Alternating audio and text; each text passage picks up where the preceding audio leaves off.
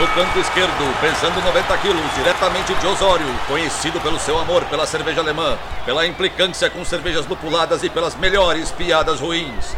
Henrique sem prestígio, Boaventura. No canto direito, pesando 73 quilos, diretamente de Iraí, o príncipe do azedume, confeiteiro das pastry stouts, senhor das cajuminâncias, Estevão Careca Quitó. Vocês estão prontos? Começa agora o Braçagem Forte!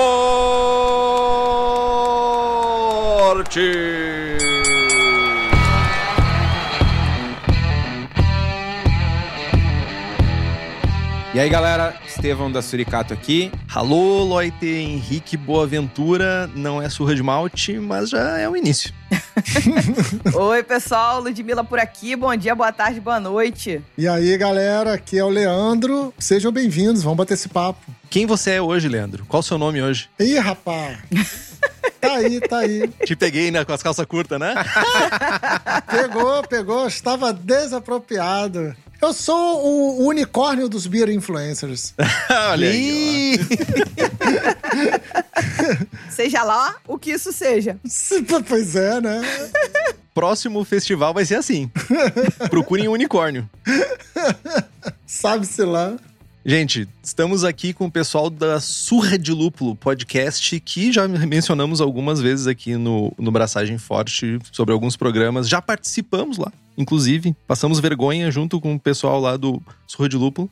E agora a gente trouxe aqui, retribuímos a gentileza para falar sobre um assunto que alguns amam, alguns odeiam, temos ainda uma área cinza, mas vamos falar sobre beer influencers, uma área que o Kitó domina com maestria. Não, mano.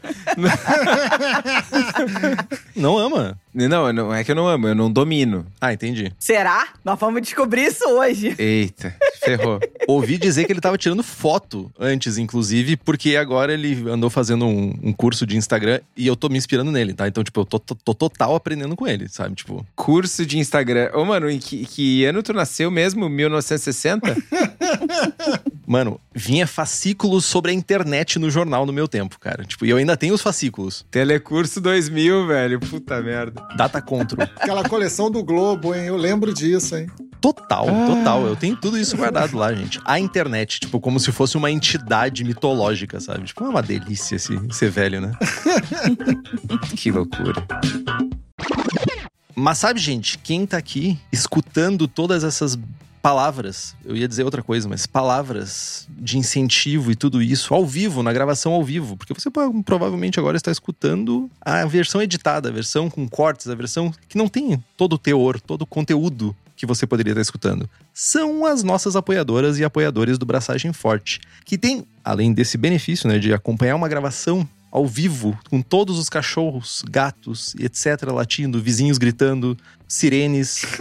Você também tem acesso a sorteios de equipamentos, livros, outras surpresinhas que acontecem com uma certa frequência. Temos os merchans exclusivos do Braçagem Forte, que somente apoiadores e apoiadoras têm acesso. Participa do melhor grupo de WhatsApp cervejeiro do sul do país, que é sediado por duas pessoas e que uma delas começa com o Henrique e a outra começa com o Estevão. Tá certo?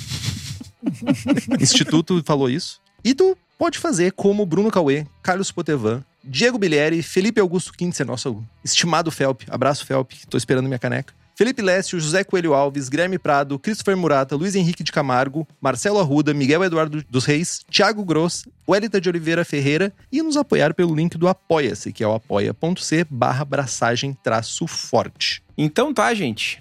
Relembrando rapidamente, esse lembrete vai acabar, sei lá, no próximo episódio. Vai mesmo? Eu gosto dele. Azar. Me lembra do que, que eu tô fazendo aqui. Exato. Bom, ok. Esse lembrete é um lembrete para lembrar o Henrique. Estamos fazendo o Sala de Braçagem, que é um programa de opinião, sem censura, sem filtro, cru, né? E que a gente traz temas não necessariamente técnicos, né? A gente tem uma pauta mais solta, traz convidados, traz pessoas importantes, não é só eu e o Henrique falando baboseira, tem mais duas pessoas falando baboseira com a gente. Mas são importantes. Né? Mas importantes, verdade. E o tema de hoje é treta. É sempre treta. Tudo é. Até, meu, a treta é. Isso dá um nome de Seva. Isso dá um nome de Seva. Mas é uma treta que nem é tão de hoje assim. A gente vai falar de beer influencianes. beer influencers. beer influencers. Calma, gente, calma. Mas antes de começar, eu queria deixar o, o meu agradecimento. Leandro e Lude, muito obrigado por participarem do programa muito obrigado, né, por terem nos convidado, por terem aberto essa porta. Muito legal a gente fazer essa troca. E acho que vocês são pessoas muito qualificadas para o nosso debate de hoje. Antes de entrar no assunto, por favor, Lude, conta um pouquinho para nossa audiência e para os nossos apoiadores, nossos ouvintes, quem tu és, um pouquinho da tua vida, como tu entrou na cerveja, e aí depois já passa a palavra para o Leandro para contar a trajetória dele aí para nós, por gentileza. Tá certo. Um breve comentário sobre a abertura do Kitó é que ele falou que é um programa sem censura, então ele tá sentindo um pouco Leda Nagli hoje, eu acho, talvez.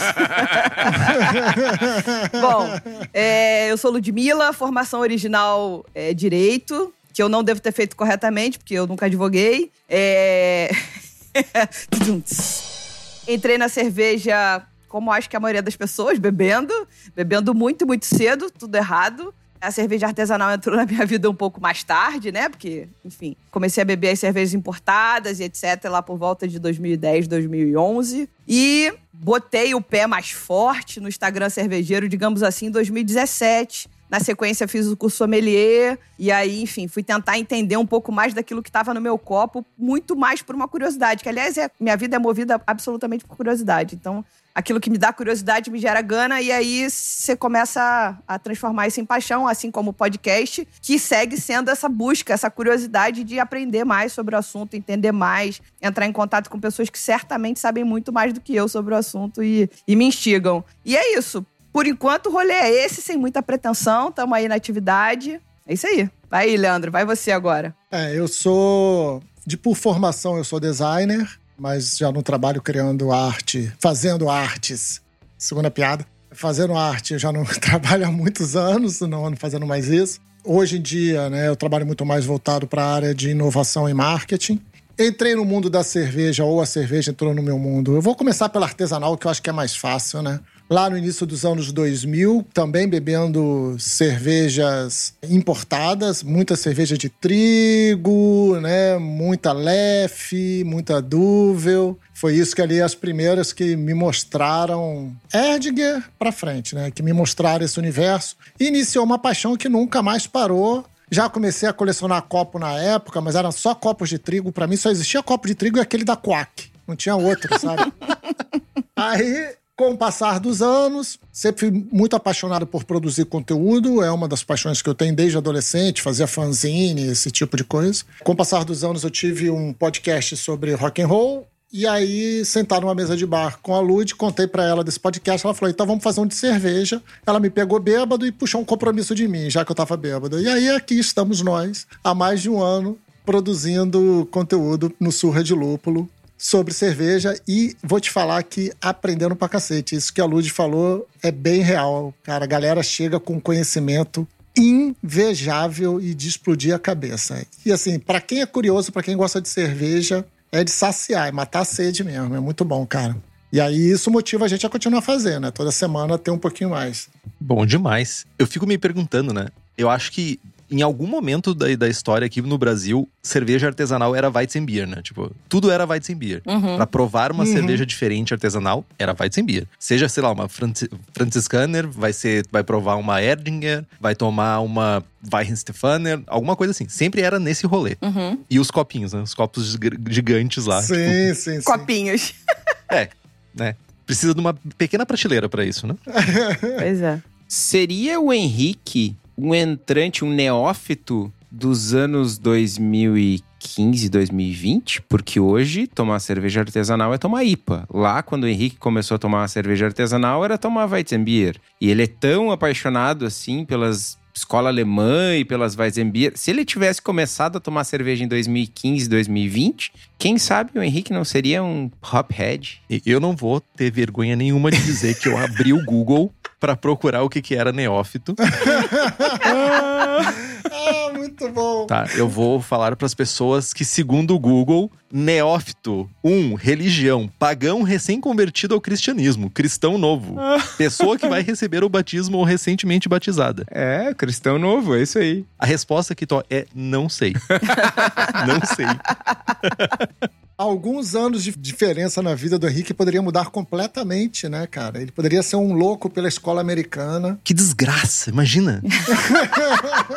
imagina eu ser hophead, Kitó. Imagina, tu tem que me aguentar dizendo assim, nossa, tomei uma 100 IBU, meu, mó massa. É mó massa. Supimpa. Porque é antigo, né?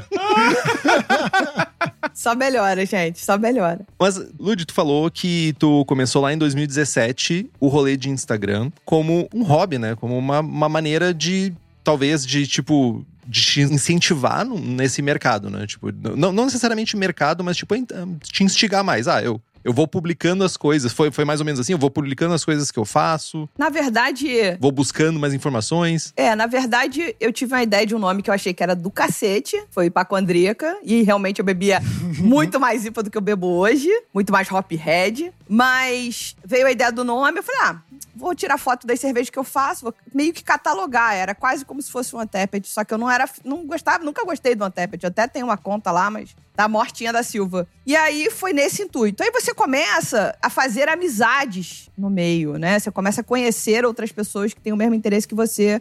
Aí eu logo procurei uma confraria feminina, porque eu tinha interesse em aprender a fazer cerveja. Eu queria conversar com outras mulheres que estavam envolvidas e etc. Você vai descobrindo esse mundo. A coisa começa muito mais, pra mim, pelo menos, começou muito mais com esse interesse de, de, de fazer parte de, uma, de um grupo, né? Eu não tô pensando se essa postagem vai significar isso ou não, porque, gente, ó, estamos em 2021, quase 2022, lá se vão cinco anos. E é muita cerveja bebida e tirada foto e com sommelier pra gente achar que alguém ganha algum dinheiro com influência na cerveja do jeito que a gente imagina, entendeu? Então, é- isso é zero. É zero.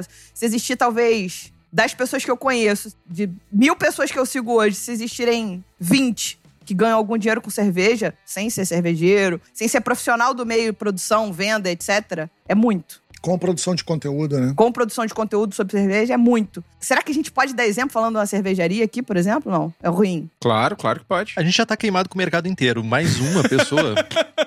Whatever. Opa, então vamos lá. Esse ano vocês devem ter visto o crowdfunding da é, Everbril. Aí, eu, eu sou a fã, eu sou a rainha do crowdfunding, gente. Eu apoio, eu acredito no projeto, eu vou lá e apoio porque eu acho que é importante. É o que eu posso fazer. Eu trabalhei com cultura e incentivo à cultura durante 10 anos, então eu acho que realmente o poder do Formiguinha ajuda. Eu, junto com o Leandro e mais um outro amigo, a gente fez um- uma sociedade e aí compramos uma cota bacana. Quando eles estavam no final do negócio, o cara me contrata um humorista, velho, pra ser, sei lá, embaixador ou pra levar a palavra da marca adiante. Entendi nada. Entendi nada, sinceramente. Ele tá querendo alcançar. O cara tem- deve ter um milhão de seguidores? Ok. Será que ele tem um milhão de pessoas que gostam de tomar cerveja artesanal?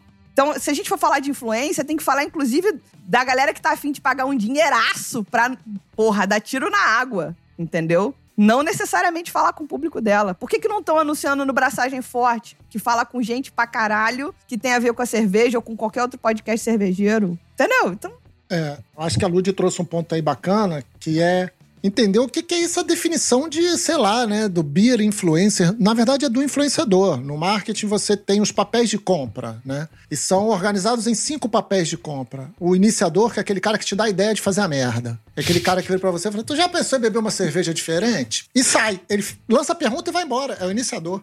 É o disparador da coisa. Você fala, hum, pode ser. Aí depois você tem outras figuras atrás, o decisor, o usuário. E tem ali o influenciador. É a, teoricamente, é aquela pessoa que pode ser você mesmo, você pode se influenciar, né? Que toma a decisão da escolha, de falar assim, então eu vou beber isso ou vou beber aquilo, vou fazer por esse caminho. E aí, parando para pensar, todo mundo que está produzindo algum tipo de conteúdo que é lido escutado, visualmente visto, qualquer forma assim, ele é um influenciador no mercado, principalmente no mercado de nicho, quando você fala de cerveja. Então, de cerveja artesanal, né? Que é um mercado de nicho, muito nicho mesmo. Você está falando com uma galera, é, qualquer pessoa que esteja produzindo ali, ele é um influenciador, independente do número de seguidores. Aí, quando você encontra pessoas, sei lá, como. Quando você encontra uma, uma situação dessa da Everbril, que pegou e contratou um humorista. Qual é o objetivo por trás disso, né? Eu acho que é essa a pergunta. Primeiro, ele em parte, ele está deixando de apoiar um próprio alimentador do mercado, que são. Ele poderia ter chamado um ou algum produtor de conteúdo do mercado cervejeiro para ser o embaixador dele. Mas não, ele preferiu puxar de fora. Ele não fez isso na maldade de escrotidão. Existe um objetivo nisso, entendeu? E nem é contra o mercado. Talvez seja de expandir, de ir além do nicho. E eu acho que é aqui que está o detalhe de o que que me motiva a fazer uma coisa, com quem que eu vou fazer essa coisa. Sempre depende do objetivo do empresário, né? Da empresa em si, do negócio. Cara, eu tava total por fora desse lance da Everbrew. Até tô pesquisando aqui quem é o cara, Rodrigo Marques. Eu não faço ideia de quem é. E, tipo assim, mega estratégia ambiviana, né? Tipo, meu, parece estratégia de Big Beer tentando vender coisa de qualquer jeito e anunciando em qualquer lugar. Mano, eu acho que nós estamos com 17 minutos de gravação, real oficial. Tchau, pauta. Tchau. Beijo, pauta. Tchau. Vocês estão ouvindo esse barulho? É da pauta caindo. Não é, Cara, não. A é- gente volta. Fica calmo. Vamos lá, vamos lá. Deixa eu tentar fazer um, um resgate aqui. Puxando um gancho do que o Leandro falou. Em algum momento do mercado, eu acho que felizmente ou infelizmente, eu tenho um papel nesse rolê. O termo beer influencer ficou, para falar de influenciador, né? Ele ficou associado, ou já era associado, enfim, a um lance ruim. Né? Todo mundo é influencer, todo mundo influencia as pessoas. Tu tem uma pessoa te seguindo, tu está, de certa forma, influenciando essa pessoa. Exatamente. Se tu insistiu pro teu amigo ir em casa fazer cerveja, meu, vai lá, compra. Tu está influenciando a pessoa. Isso acontece desde que o mundo é mundo. Mas, em algum momento, puxando um assunto que tá lá na frente da pauta, lá 2016, 2017, tinha uma profusão de pessoas se autodenominando beer influencers e fazendo um rolê ruim no mercado.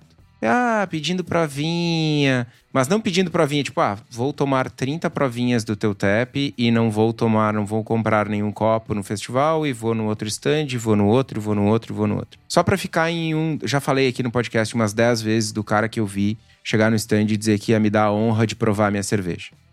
Porque ele era, porque ele tinha um perfil no Instagram, porque não sei, mano, morra. tipo, sai daqui. Eu também tenho, tá, que top. Pode mandar a selva pra mim. né? Vai se criando um clima terrível e tal. e aí chega a Suricato lá e mete a plaquinha do Beer Influencer paga dobrado. E aí, tipo, meio que reforçou esse estigma de que Beer Influencer é o, a pessoa que faz o rolê ruim.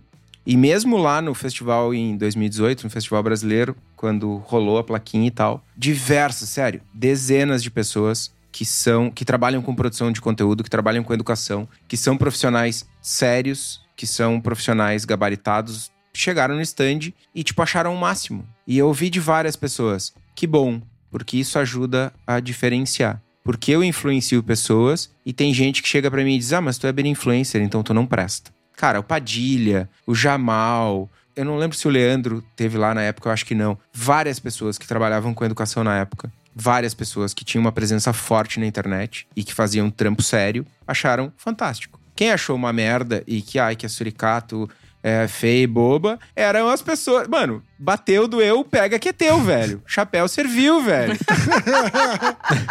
tá ligado? Ai, eu tô aqui, eu tenho 20 mil seguidores, 11 curtidas por foto, engajamento zero.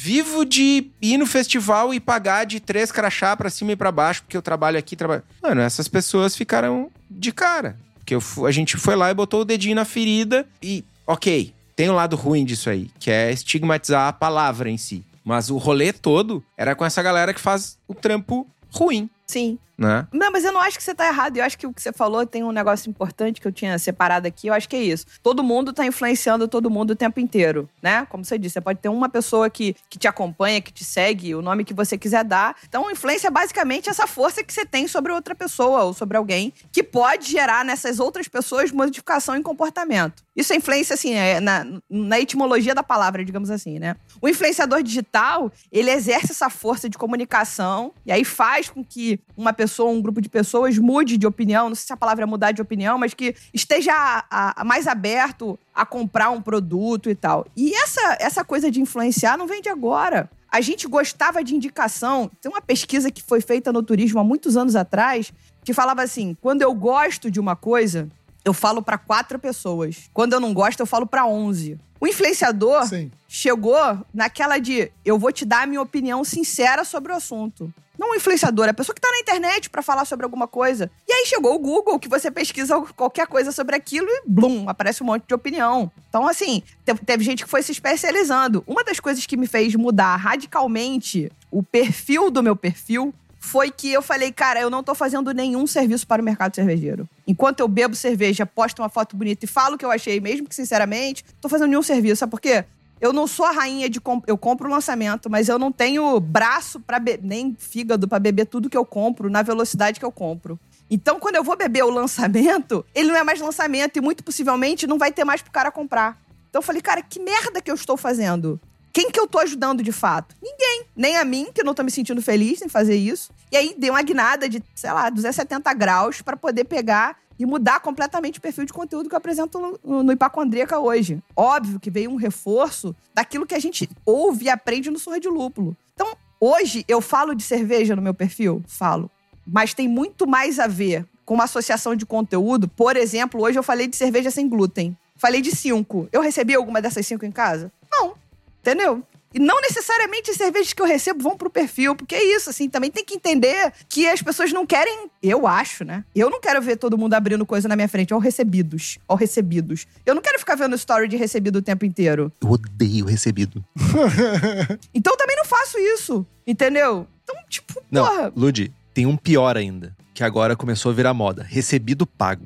Esse eu acho engraçadíssimo. Recebido pago é pior que recebido. Eu acho muito bom esse, cara. Eu cheguei a um ponto. Um dia eu tava olhando alguma coisa e eu vi uma pessoa fazendo uma publicidade que não era uma publicidade, porque a pessoa escondia a marca, mas ela vendia todo o post da pessoa como se fosse uma publicidade, mas tu não sabia o que que a pessoa tava vendendo. Tipo, não era, não tinha marca, mas era falando sobre cartão de crédito, gente. Tipo assim, parece que virou um. Voltando pro. Primeiro que eu queria só fazer um link com o que o Leandro falou, com o que a Lud falou também. Lá atrás, a gente tinha as pessoas que influenciavam de filme, né? Para assistir filme, falavam sua opinião sincera sobre filmes em revista. Aí depois virou aquela questão do food influencer. Quem nunca teve um amigo ou uma amiga que tinha um perfil ou um blog de comida? Todo mundo tem isso. Uhum. E daí, tipo, era uma parada, tipo, abrir um restaurante novo. Daí, quando tu vê, tem 15 perfis botando a mesma foto do mesmo restaurante, só que de ângulos diferentes, porque estão sentados em lugares diferentes da mesa. E daí, tipo, virou meio que um rolê de uma, tipo assim, ah tá, eu entendo que se eu fizer uns posts, se eu conseguir fazer posts, eu vou ganhar comida, ou vou ganhar bebida, ou vou ganhar isso, ou vou ganhar um kit promocional. E eu vejo poucas pessoas fazendo o que tu tava falando ali, Lud, de fazer a, a crítica mesmo. De é tipo assim, meu, eu vou tomar uma ceva, mas eu vou fazer uma opinião crítica mesmo. Eu vou falar sobre essa cerveja. Eu vou falar as coisas que eu achei legais e as coisas que eu não achei. E eu não sei, e é uma dúvida, se existe um espaço quando a gente fala de monetização, quando a gente fala de tipo transformar esse birinfluencismo em uma profissão, se existe espaço para honestidade ou se existe espaço simplesmente para te falar que essa cerveja é bonita, sabe? E pronto. Puxando uma pergunta que eu coloquei na pauta lá. Onde que a gente errou em algum momento? Acho que a internet tem um, um- um papel no erro. Mas assim, todo mundo aqui é da década de 80, provavelmente. Não precisa confirmar. Mas a gente viu atores da Globo, atrizes da Globo na- no comercial da margarina. Uhum. Uhum. Saca? Ou qualquer outro comercial. Sim. Xuxa Monange, tudo, claro. Do sim. tênis, do desodorante, whatever. Mano, qual é a diferença? Por que, que a Xuxa, que é famosa, ou seja, tem milhões de seguidores, não tinha seguidores na época, mas né, no formato que é hoje, mas influenciava pessoas, podia ir lá e dizer, compre Monange, e tipo, se era uma bosta, se não era, não sei, porque, né? Não, não era shampoo, essa, uf, o azar do goleiro. Não, era um, era, um, era um hidratante. Azar. Não, era leite de rosas. É, pior ainda, velho. Inclusive, tu pode usar. Tu pode usar, Kitó. Fica, fica mais lisinho. Ok. Leite de rosas, como se algum dia ela usou leite de rosas, né? Mano, ela só dizia o bagulho: compre e leite de rosas, é, sua pele vai ficar linda, sei lá o quê. Por que, que uma pessoa que trabalha com influência na cerveja tem que ir lá e dizer que a suricato é boa? Ou por que, que ela tem que não dizer que a suricato é boa, mesmo quando ela discorda? Então, mas eu acho que tem duas situações aí. Primeiro, eu acho que quando você falou, deu o exemplo da Xuxa e não foi leite de rosa, tá, galera? Foi Monange. É, quando ela pegou e usava o Monange, ela não. Ela usava, ela fazia propaganda do Monange, ela não tinha nenhum compromisso com o uso. Aí é que tá o grande engano que transformaram o comentário é, sincero na rede social, fosse de um prato de comida, fosse de um quarto de hotel, fosse do que fosse transformaram ele num coisa, eu paguei para você falar bem de mim. Aí você voltou para pro marketing da década de 80. Paguei e você fala bem de mim. Então, assim. Só que fala bem de mim num comentário meio camuflado, como se não tivesse pagando, se pá. Exato, exato. Agora, o que eu, pessoalmente falando, Ludmilla, só vai pro meu Instagram a cerveja que eu gostei. Se eu não gostei de alguma coisa na cerveja do Suricato, eu vou mandar uma mensagem. Não tem Suricato lá, velho. Barbaridade. Tem suricato lá sim. Se eu for falar alguma coisa sobre a suricato que eu não tenha gostado, o que, que eu vou fazer? Eu vou mandar uma mensagem no privado da Suricato. Porque elogio, isso é, igual, isso é tipo técnica de gestão. Elogio você faz na frente, porrada você fala no privado. Eu acho assim, entendeu? Então. Mas eu não acho que todo mundo faz assim. Eu acho que muita gente ganha dinheiro para falar bem. E aí cada um faz o que acha bom da sua vida. Faz parte também, entendeu? É, eu acho que tem ali uma diferença que você fez a pergunta, né, Kitor? É por que, que a Xuxa podia fazer Monange, leite de rosas, é realmente Monange, né? Batendo, puxando a memória aqui. Por que, que a Xuxa podia fazer e quem produz conteúdo não pode? Eu acho que tem um ponto que as redes sociais, elas mudaram esse jogo. Que ela deu palco para pessoas que não têm, por exemplo, pessoas sem juízo de valor, tá? Mas não tem fundamento de valores éticos com uma marca superior. Então, por exemplo, de fato, durante muitos anos e até uma boa parte ainda de hoje, uma boa parte não, mas uma parte de hoje, o jornalismo ele é desassociado da área comercial de quem vende o anúncio do jornal. Bem desassociado. Em alguns jornalismos, tá? Não em todos, tem, tem uns que são escancaradamente abertos e falam, faz aí. Mas você tem ali quem produz o conteúdo opinativo, chamado de mídia espontânea, é completamente isento de compromisso comercial. Quem produz a mídia publicitária é completamente comprometido com o comercial. A Xuxa ali, ela estava completamente comprometida com o conteúdo comercial. No entretenimento, inclusive o entretenimento ganha um espaço para poder vender e branding, fazendo conteúdo dentro da, do programa por causa disso, porque ele não é jornalismo, ele é entretenimento. Ele não tem compromisso com fato, ele não tem compromisso com nada ali, ele tem compromisso com entreter, se divertir a população, distrair, se puder encaixar aqui uma propaganda, melhor ainda, e aí nascem caldeirões do Hulk, Domingões do Faustão e esse tipo de coisa. Então, quando você está trazendo essa visão de Onde foi que a gente errou e o que, que aconteceu? Eu acho que é exatamente nisso. É quando você pega pessoas que não têm esse compromisso com uma instituição maior, que seja a marca para a qual você trabalha, o nome do jornal ou mesmo a carreira jornalística, você abre mão desse compromisso e você confunde e é sedutor. Porque para a marca que está lá deixando ele tendo o privilégio do Beer Influencer provar a cerveja dele de graça, para falar bem ou mal, a marca que está fazendo isso, ela está estimulando uma mídia espontânea. Os food influencers que o Henrique falou vieram disso. Né? Vieram da galera que, puta, eu preciso movimentar, mostrar que o meu restaurante é descolado. Aí chega uma figura descolada lá e fala: pô, senta aí, come aí. Aí faz uma foto. E aí, recapitulando, vocês não são do Rio de Janeiro, né? Aqui no Rio tem muito restaurante que as paredes são tomadas por fotos de globais que um dia, algum dia, em algum momento, aquele global sentou ali para comer. E aí tem foto de Tarcísio Meira, tem foto de Xuxa, é, então, sobretudo na década de 90, né? Que era tipo, sei lá, o Instagram deles. Ó, olha quanta gente bacana vem aqui. Exatamente. É isso. É, isso é a tal da chancela, o um endosso. Ó, se o Francisco Meira. Certificado de garantia. A comida é boa porque a Xuxa esteve aqui. Veio aqui, exatamente. Você vai se deleitar, meu amigo. Entendeu? Então é isso. O, hoje, o influenciador acabou virando o endosso. Infelizmente ou felizmente, eu não acho que a gente não vive a situação ideal, mas. E eu tava buscando um pouco para ver de onde é que surgiu esse rolê não só da influência, mas de tipo de, de usar isso como uma, um meio de marketing, né? E ainda lá no início da Web 2.0, olha só, vamos falar sobre idade, vamos falar sobre Web 2.0.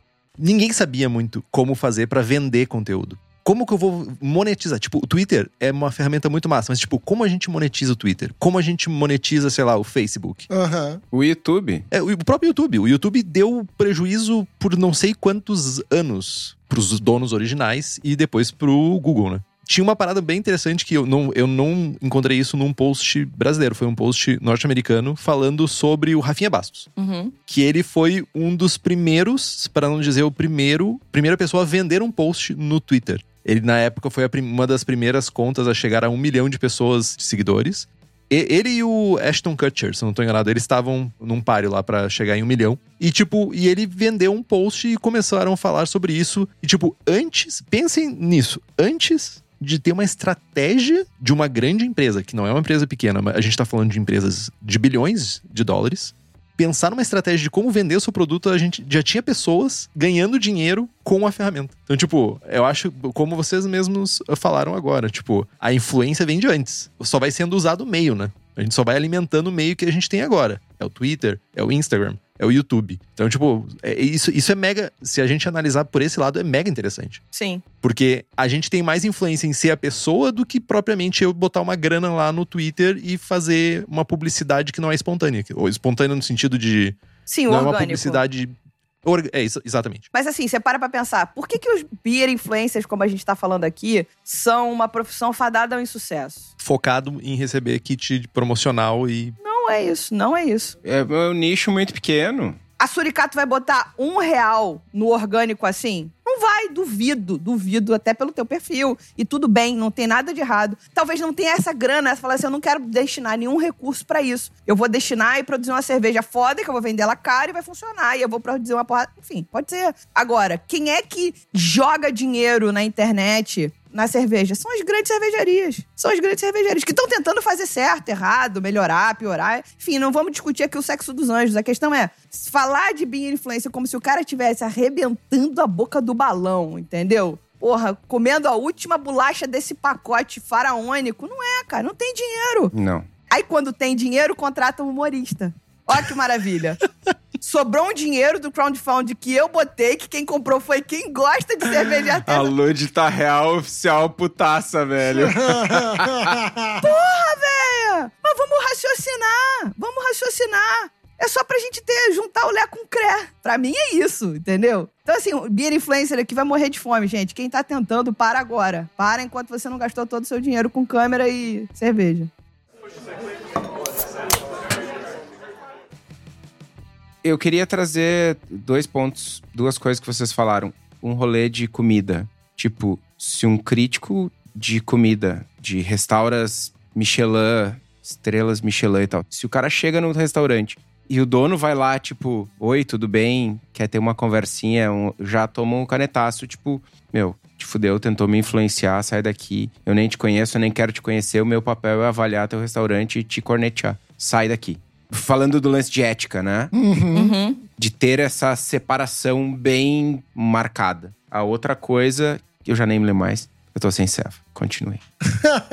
Mas tem uma parada aí, Kitó, que é. No caso, tu falou das estrelas Michelin, por exemplo. Existe uma entidade que quer preservar a sua, sei lá, moral e bons costumes. existe uma marca maior, existe uma ética imposta. Exato. Existe uma marca maior. Sim. Exatamente. E que remunera essa pessoa pra fazer isso.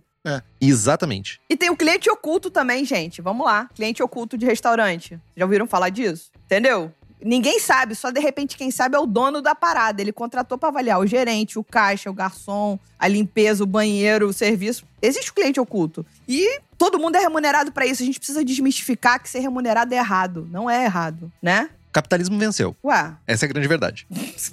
Não, não, não é errado. Não é errado. Mas aí tem o lance que a gente volta naquela história de transformar a opinião, um post genuíno em um trampo remunerado. Inclusive, a internet tá andando nesse caminho de oferecer formas, plataformas, meios de tu avisar que é parceria Sim. paga, que não sei o quê, porque exige uma demanda do mercado, né, não só do mercado de cervejas, de separar isso, né? O que que é o post do Estevão falando bem da cerveja do amigo dele, do sei lá, da pessoa que recebeu o kit de cervejas e é tipo nós aqui. A Hops Company é patrocinadora. A Hops Company paga dinheiros pra nós e a gente anuncia a Hops Company, né? Outra coisa é eu tirando fotinho no meu Instagram pessoal, emocionado com a ceva que a gente acabou de fazer hoje com o Citra 2020, que tava lindo, maravilhoso, né? Coisas diferentes. Eu sinto de que, de certa forma, tem uma responsabilidade compartilhada por esse problema. Que é, eu não sei honestamente a proporção, mas tem uma parcela que é das marcas, e daí não vou falar nem de big player aqui, tá? Vou falar de marcas, vou falar de suricato, vou falar de marcas que estão aí na, na guerrilha. Uhum. De enxergar que, tipo, gente, é, se eu, eu, eu não sou uma big player, não adianta eu fazer como uma big player. O meu mercado é diferente. As pessoas que consomem meu produto são diferentes. Uhum. E do outro lado, eu vejo também um muito da pessoa mesmo, da que, que quer se tornar a pessoa beer influencer, né? De estar disposta a qualquer coisa e, tipo, muitas vezes a pessoa. Eu vou botar minha mão no fogo e dizer que todo mundo começa de graça, tá? Todo mundo começa fazendo, trocando por cerveja. É muito raro alguém não fazer, iniciar nesse mundo onde tu tá fazendo um perfil para isso. E, tipo, não tô nem julgando fazer ou não fazer, tá? Uhum. A pessoa começa com troca e, tipo, é quase impossível. Tipo assim, tu tava fazendo pra mim de graça. Por que, que agora eu vou ter que te pagar se tu já fez eu te dando meia dúzia de pios? É. Eu discordo de um ponto que a Lud falou, que Beer Influencer é fadado a não dar certo. Porque eu acho, assim, na minha opinião aqui, o mercado inteiro ele ainda tá borbulhando. O mercado inteiro ainda tá ali, sabe? No, prime no primeiro estágio. Inclusive no mercado de quem produz conteúdo, inclusive no mercado de quem são esses beer influencers. Então, eu acho que quem tá agora entrando e tá produzindo conteúdo e tá fazendo coisa tal. O primeiro desafio que tem agora é encontrar uma forma de conexão com o público e não com a marca. É com o público. A marca vem depois, entendeu? Então é, cara, quem é o meu público? Com quem que eu falo? O que que eles absorvem do que eu falo? O que que engaja? O que que não engaja? A primeira conexão é com o público. E isso ainda está em formação, a gente ainda não sabe direito, né? O nosso mercado, ele ainda, o mercado de cerveja, ele ainda tem como principal desafio dele é educar as pessoas a não beberem somente pils. Esse é o principal desafio do nosso mercado, é falar, existem mais de 100 outros estilos e você pode experimentar. E você não precisa beber pra caralho, você pode beber menos, pode beber melhor. E educação tem diferentes formatos diferentes, diferentes formatos para se fazer, né? Então você pode educar dando um curso, você pode educar fazendo um podcast de duas horas, ou você pode educar com um post. Mas você vai educando em pílula ali, devagarinho, cada coisa. Então eu acho que a gente ainda está encontrando formas, por isso que eu acho que ainda não é fadado a dar ruim. Eu acho que esse perfil do Beer Influence, e aí eu não sei se era disso que você estava falando, Lud, esse mamífero que ele vai pra feira, vai pro evento, falando assim, dando carteirada, eu sou fulaninho arroba Bebo Todas. Eu nem sei se existe um perfil arroba Bebo Todas. Desculpa aí se existir. Vou procurar. Vou procurar. Deve existir com toda certeza do mundo existe isso. Vou procurar só pra saber quem é que tu tá corneteando. Não é o nome mais criativo, só veio à mente agora. Deve ter, inclusive, o Bebo Todas um. E aí, assim, o arroba aí que chega lá falando, e eu quero provar de graça porque eu tenho um perfil com duas mil pessoas que me seguem, esse cara tá fadado. Esse eu concordo totalmente que esse aí já era. Porque esse o próprio mercado vai cortá-lo. Aí, Henrique, pegando o que você falou agora de o cara já trabalhou, tem o Bebo Todas. Seis publicações, três seguidores, seguindo 12. Bebo todas. Para a descontração, segue aí, custa nada não. Hashtag bebo todas. Para fotinhas, direct. Ah, mentira! Ai, que maravilhoso. Real oficial. Cara, Quando é que foi a última foto? Só pra gente saber se ele tá começando, tadinho. 30 de novembro de 2015. Ah, olha só, o sonho dele não foi pra frente logo no começo. por que será? Mas assim, eu acho que também faz parte da maturidade do mercado entender que depois de determinado ponto, precisa se financiar algumas coisas. E não estou falando financiar o mesmo post anterior, mas entender que aquilo é um canal de comunicação que sendo pago, e aí tem, o, por exemplo, o podcast que o Edu Sena fez na hora do gole com a, a pessoa do, do YouPix. Muito legal, falando sobre o, o publi sem preguiça. Porque existem diferentes formas além do Olha, gente, hoje eu estou bebendo a Unicorn, a Vitbeer da Unicorn e tal, para, sabe? Existem diferentes formas de fazer isso que pode ser encaixado. Aí sim você tem que começar a discutir sobre isso, sobre como é que eu vou financiar isso, o que, como eu viabilizo isso. Então, eu acho que tem uma pá de gente aí, só para tentar concluir o pensamento que eu devaneei, né? Tem uma pá de gente aí que tá a cara da Lud só desaprendeu. Quando o podcast não é dele, cara, acabou. Pauta solta. Se ferraram. É, tem uma pá de gente aí que não vai conseguir mesmo, porque são essas pessoas que acreditam que estão fazendo somente para ganhar cerveja de graça, e aí o próprio sistema de defesa do mercado vai parar de dar cerveja para essas pessoas. E tem uma outra galera que vai amadurecer, assim como o mercado. Entendeu? Aí, só tentando concluir. Pois é, falando de outras publi sem preguiça, né? Fizeste propaganda da, do Devaneio do Velhaco e da UX. Gente, mas é assim, ó. Ó, Paga nós. é assim que vai. Você acha que eu não, não percebi que vocês estão falando agora? Hops Company no meio. Pô, você faz cerveja, olha a cerveja da casa. Vocês acham que eu pô, tô ali, ó. é tipo aquela que passa latinha de Coca-Cola e a pipoca quando você tá no cinema, pô. Olha a associação. É o subliminar, gente. Que é É isso? embaixo do nariz, né? Mas é independente de influencer fazer propaganda, cara. O fato é que quando a gente pensa em levedura, a gente só pensa no nome. Levtech. Além de leveduras para cerveja, a Levtech também tem bactérias, bretanomices e leveduras para outras bebidas como hidromel, cidra, whisky e cachaça. E com atendimento excepcional que nenhuma outra empresa do setor tem. E para ti que é profissional, a Levtech oferece mais de 50 tipos de levedura, consultoria em boas práticas de fabricação, controle de qualidade, montagem de laboratório, treinamento de pessoal e bancos de leveduras. Entra no levtech.com.br, faz suas compras e diz assim, ó. Tava escutando o programa sobre beer influencers no Braçagem Forte com surra de lúpulo e comprei por causa disso. Pode botar essa frase inteira lá, não sei se cabe, mas tente. E daí a gente sabe, já sabe, né? Ajuda quem ajuda nós. Bem, vocês estão absolutamente antenados na influência, gente. Nada é proposital. Mano, mas uma das diversões da gravação é, é conseguir acertar o timing da propaganda. O time do. A gente sempre fala que uma coisa que vocês falaram, agora eu confesso, acho que foi o Leandro, de construir o relacionamento com o público antes de pensar em marca, antes de pensar em dinheiro, antes de pensar em qualquer coisa. É um pouco do que a gente faz aqui, né? Já antecipando o, o debate a seguir. Aqui no Braçagem a gente sempre fala e faz que, cara, pode, a gente pode não ter audiência, pode não ter ninguém ouvindo, a gente vai continuar gravando, porque a gente se diverte. Falava antes de vocês conectarem para Henrique, o ponto alto da minha semana é a gravação. A gente se diverte, a gente aprende, a gente né, reforça a nossa amizade. Então é, é um momento massa. Né? E além disso, a gente tem pessoas, tem o grupo, enfim, a gente consegue minimamente ajudar e transmitir um pouquinho de conhecimento, um pouco do que a gente aprende.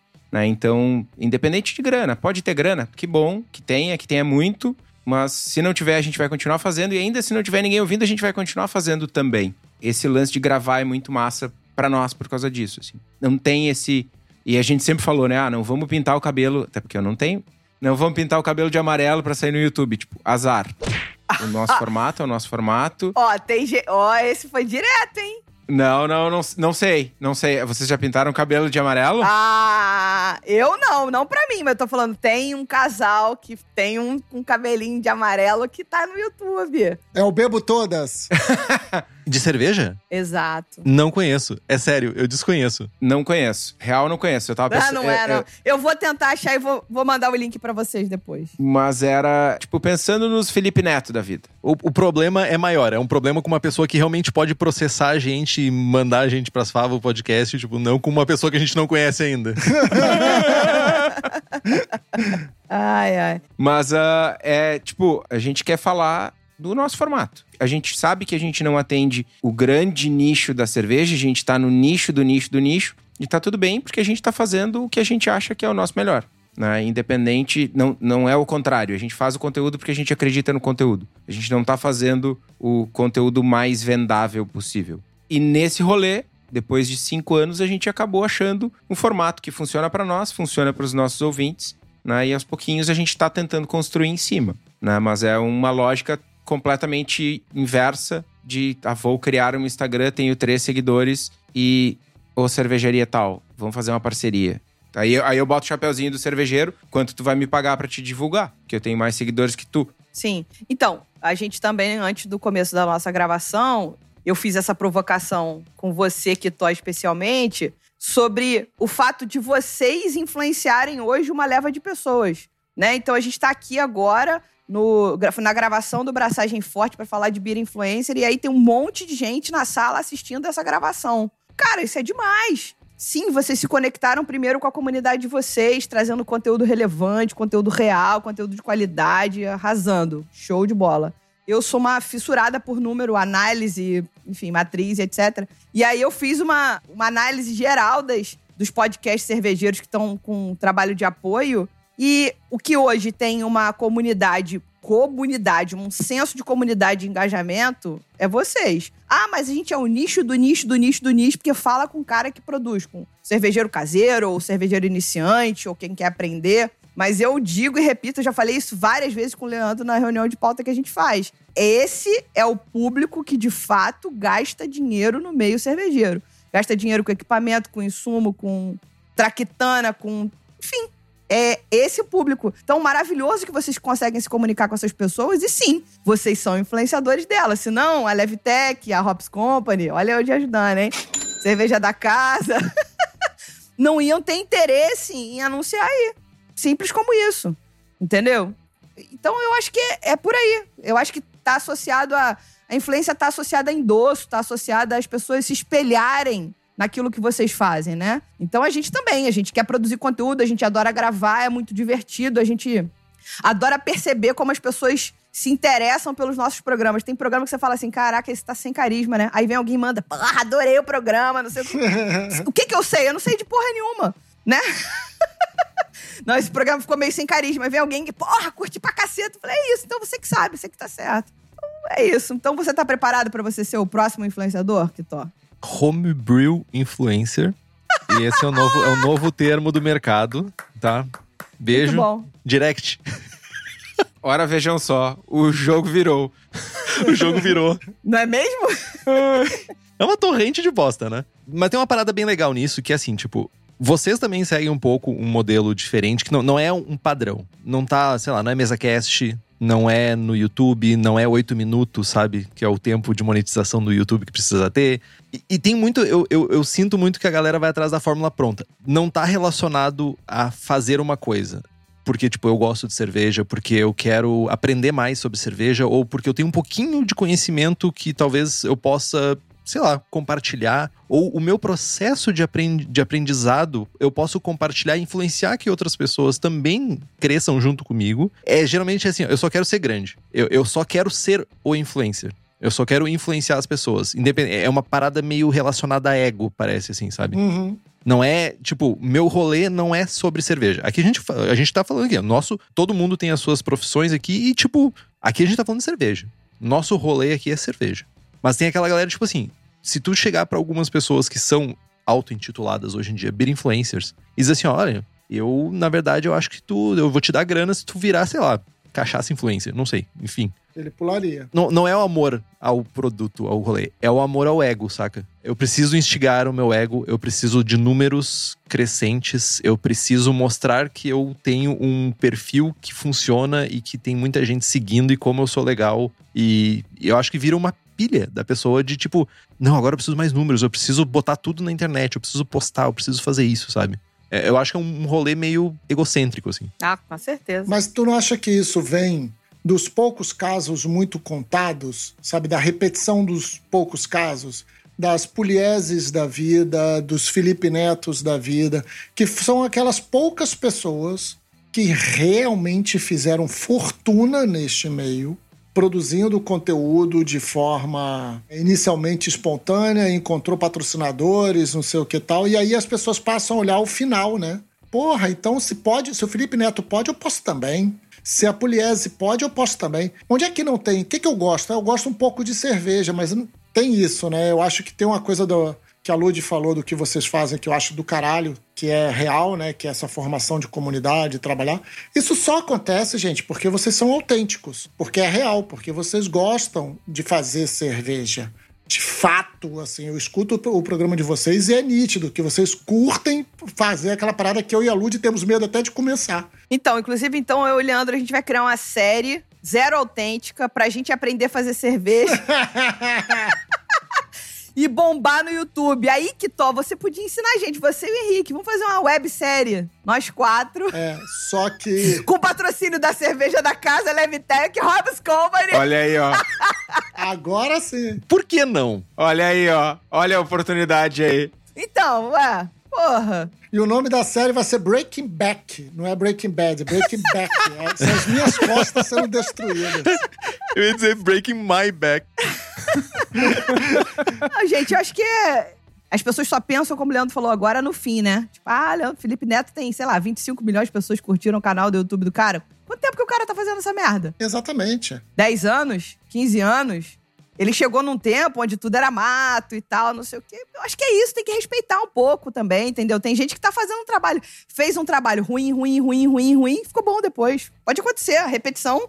Você foi um excelente cervejeiro desde o começo? Ou não, meu. Ou fez um trabalho ruim, ruim, ruim e continua ruim e ganha dinheiro. e tá tudo bem. Ué, mas é isso que eu tô te falando. O Brasil tá aí pra provar isso, né? Trabalho ruim.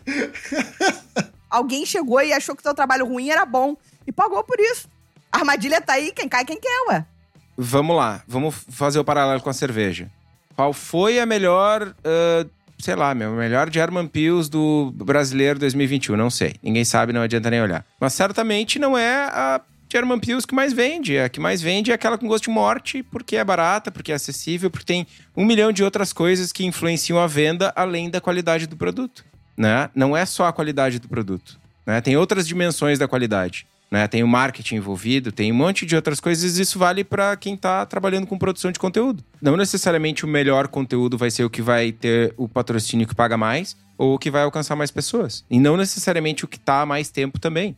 É uma conjunção que não está bem desenhada ainda. E tem o lance da autenticidade, né? Que é um dos fatores, né? Eu acho que quando a gente traz o patrocínio como fonte de renda principal disso, é um terreno muito perigoso, cara. Porque, assim, há muitos anos, numa agência que eu trabalhei, eu ouvi uma coisa que me fez muito sentido, que é cliente tem direito até de perder dinheiro. Por que isso, né?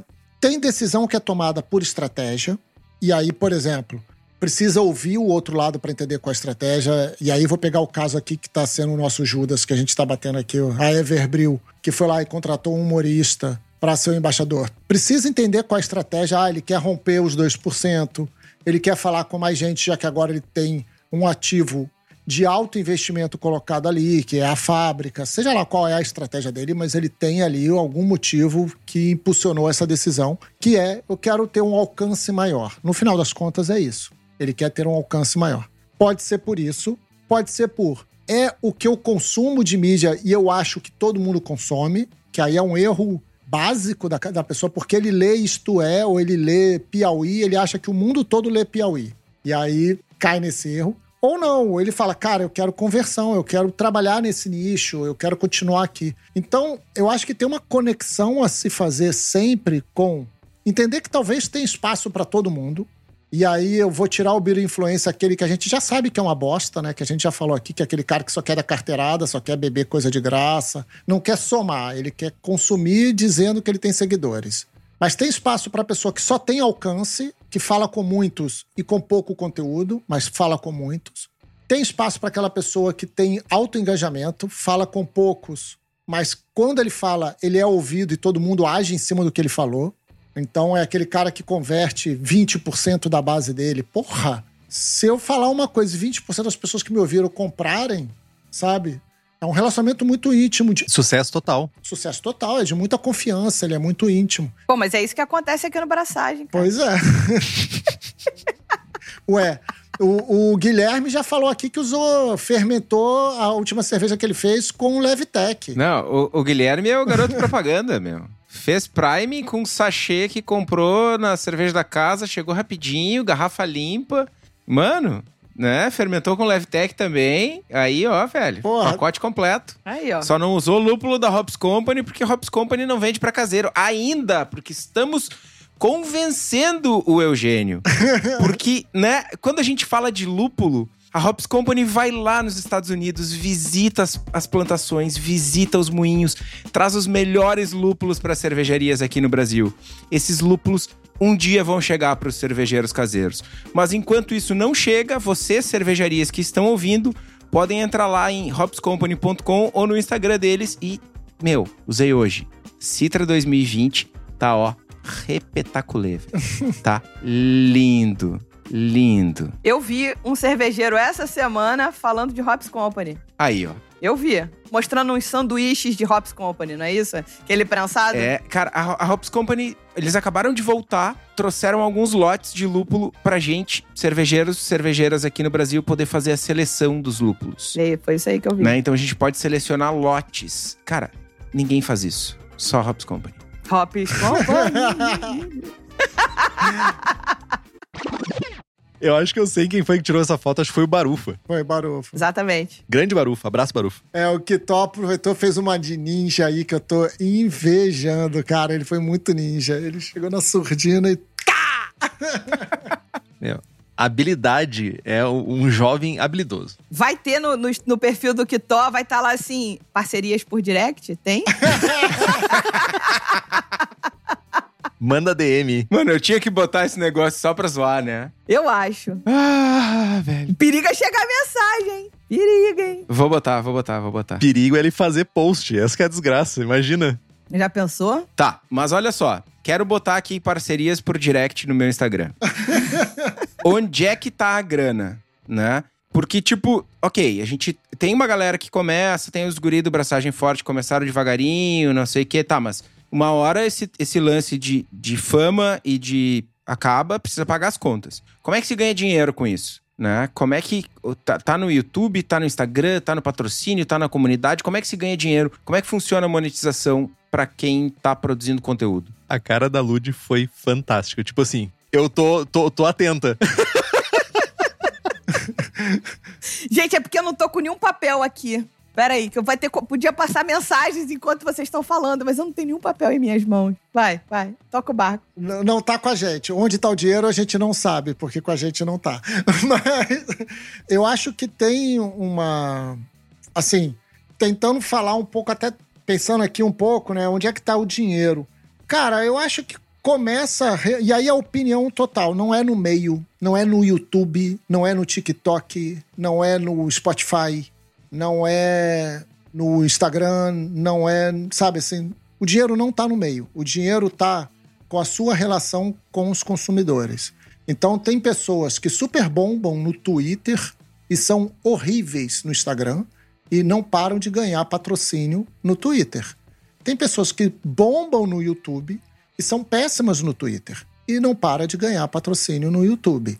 Então não está no meio, está nessa relação em onde você encontrou seu espaço, a sua forma, a sua maneira de trabalhar. Eu acho que é assim, mas isso é uma opinião. E aí o outro lado é tem que ser em cima de empresas que podem bancar isso olhando realmente vinculado ao objetivo, onde ela vê valor com, com empresas que veem valor na coisa. E pode ser o valor do alcance ou pode ser o valor da conversão, mas ela tem que entender qual é o motivo daquela parada. Pode ser só, cara, eu quero que muita gente escute falar da marca da minha empresa, da Suricato. Agora eu quero que a Suricato exploda no mundo e aí eu vou chamar, sei lá, o Roberto Carlos para falar da Suricato. Com uma rosa na mão e um Monange na outra. Ai, ai. Mas assim, é, é- não é no meio. Eu não acredito no dinheiro, tá? As pessoas não estão botando dinheiro no YouTube. As pessoas estão botando dinheiro no produtor de conteúdo. E onde ele tem um bom relacionamento. Né? Sei lá. Eu acho que as marcas, de uma maneira geral, a não ser as grandes empresas, quando eu digo grandes empresas, saindo até do meio cervejeiro, todo mundo tá com muita pressa. Eu vou chegar, vou pagar aqui a Ludmilla para fazer um, um post para falar de toda uma campanha gigantesca. e eu quero que ela, sim, um post, e ela converta um milhão de vendas. Era muito mais fácil ele chegar para mim e falar: Porra, Lud, olha, vamos sentar, vamos fazer seis meses de posts né? Em que você vai ter o seu conteúdo normal e a gente vai tentar inserir aí um Hops Company, um cerveja da casa, que a pessoa vai sentindo aquilo no conta-gotas. Ele vai entendendo aquilo ali no conta-gotas, associado ao conteúdo. Não. Vamos fazer um post para falar disso aqui. Aí, gente, vou te falar, não vai funcionar. Não vai funcionar. Não tem jeito. Não tem, a não ser que você seja um Neymar da vida, ou um grande cantor sertanejo, que tem uma leva de gente absurda. Enfim, não tem jeito. Mas, assim, é, aí a gente traz pra cerveja. Se a grande empresa não faz isso, ou faz isso muito pouco, as cervejarias artesanais no Brasil, micro, não vão fazer. Elas só teriam a ganhar se elas fizessem. Com pessoas pontuais, com gente estudada, que tem conexão de conteúdo com a marca delas. Elas só teriam a ganhar. Porque ali o negócio é orgânico, você ia criar um senso de comunidade junto com aqueles seguidores. Mas ninguém faz, tá todo mundo preocupado. Por que, que a gente toma analgésico? Porque a gente quer que a dor passe logo. Então, assim, aí a indústria retroalimenta o cara que quer trocar post por cerveja. Ele paga mal e ele recebe uma merda também. Aí a gente fica criando essa bola de neve de cocô e titica, com todo respeito. Eu acho, né? Pô, só porque eu acabei de botar no meu Instagram aqui parcerias. Vocês têm, tipo, 15 minutos pra printar, tá ligado? Então, peraí, eu tô indo lá agora. Já aprovei, aproveitem e me sigam aí. Arroba Equitó aí, gurizada.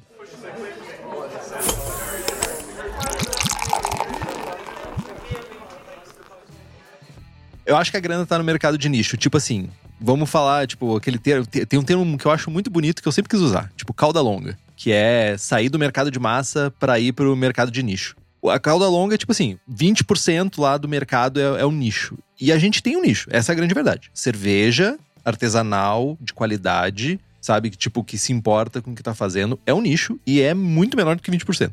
E, tipo, eu enxergo várias coisas que poderiam ser feitas com. Aí eu digo, tu pode ser uma pessoa influencer, uma beer influencer nesse meio. E vou, vou, vou, vou usar como exemplo tu, Lud, que tem lá um, o teu perfil e que faz uma coisa que é tipo, que eu acompanho o teu perfil, e tem a parada de. Tu falou, por exemplo, da cerveja sem glúten. Talvez as pessoas nem saibam que existe uma cerveja sem glúten. E ela tá começando no mundo da cerveja. Então, tipo assim, tu tá dando uma pincelada e tu tá de uma maneira mais lúdica, lude, entendeu? Esse cara é bom, porra. É, é, tipo assim, ó, um contrate. Uh, tu tá trazendo um conteúdo que tu, a pessoa talvez. E tipo assim, ó, aquilo ali, literalmente, aquilo ali é um aprendizado que a pessoa não sabe que tá aprendendo. Ela não, ela não sente que ela tá aprendendo. Ela tá passando pelo post, ela viu o post, tipo, ela absorveu uma, uma informação e virou um conhecimento para ela. Agora ela sabe isso. E eu acho que tá nisso aí. É no iniciante, é no, no cervejeiro, vamos falar de nós, cervejeiros caseiros que fazem cerveja em casa ou cervejarias. Tem um outro nicho que tu pode explorar aí. Aí é falar sobre práticas de fabricação, a gente pode falar sobre fazer em casa, a gente pode falar para as pessoas mais iniciantes que estão começando a fazer. E tem outros mil mercados aí nesse meio. Sim. Mas parece que as pessoas ficam só no tirar foto de garrafa com copo. Mas é Tirar isso. foto de garrafa com copo. É isso. É o público com preguiça. Entendeu? Foi por isso que eu te falei que eu dei essa guinada no meu, pessoal, porque chegou uma hora que eu falei, porra, não tá bacana. Mas olha só, tem trocentos perfis, dezenas, centenas, quem sabe, de influenciadores de influenciadoras, influenciadores de cerveja com, sei lá, 20 mil seguidores, 15 mil seguidores, Uhum. 30 mil seguidores. Essa galera vive do quê? Vive de provinha, vive dessa meia dúzia de garrafa que recebe, ganha algum dinheiro, ganha muito dinheiro. Tá. Eu vou te dar, eu vou te dar alguns exemplos. Eu vou citar só um nome, só um perfil. Queremos nomes. Que, se não me engano, é o maior perfil cervejeiro, o exclusivamente cervejeiro do Brasil, que é o Maria Cevada. Tô falando de Instagram, tá? Perfil do Maria Cevada, que tem 91 mil seguidores, talvez seja o perfil, o maior perfil de cerveja. A Jéssica Lopes é body positive, é beer sommelier, mas ela tá em- muito mais anexada em outro nicho. Ela já tinha centenas de milhares de seguidores pré-Seva, né? Exato. É, e a linha editorial é- dela é outro. É, Ela tem um ponto de contato, mas o 98% do conteúdo dela não tem a ver com cerveja. Então, Maria Cevada. Tanto a, a Amanda quanto o Anderson têm um outro emprego. É o que paga as contas. Ah, eles devem ganhar algum dinheiro com isso? Com certeza. Mas não paga a conta nesse nível. Precisa de quê? O mercado precisa crescer e as pessoas precisam entender isso que a gente acabou de falar agora. o post sobre cerveja sem glúten. Eu fiz um. Mas dá pra fazer talvez uns 12 posts sobre cerveja sem glúten. E não é citando cerveja sem glúten. É falando sobre o tema, é ensinando, como você falou, Henrique. E aí você pega uma cerveja sem glúten que vai, entre aspas, patrocinar esses conteúdos ao longo de algum período. Entendeu? Eu quero fazer um post.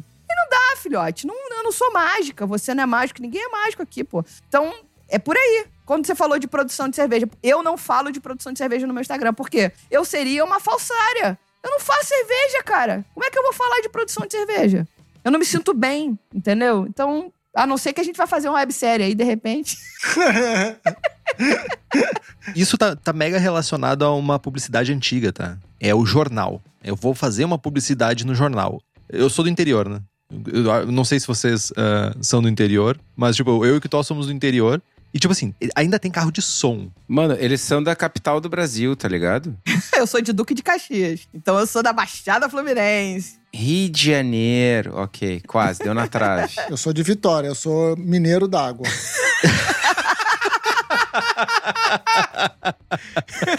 ai, ai, Brasil.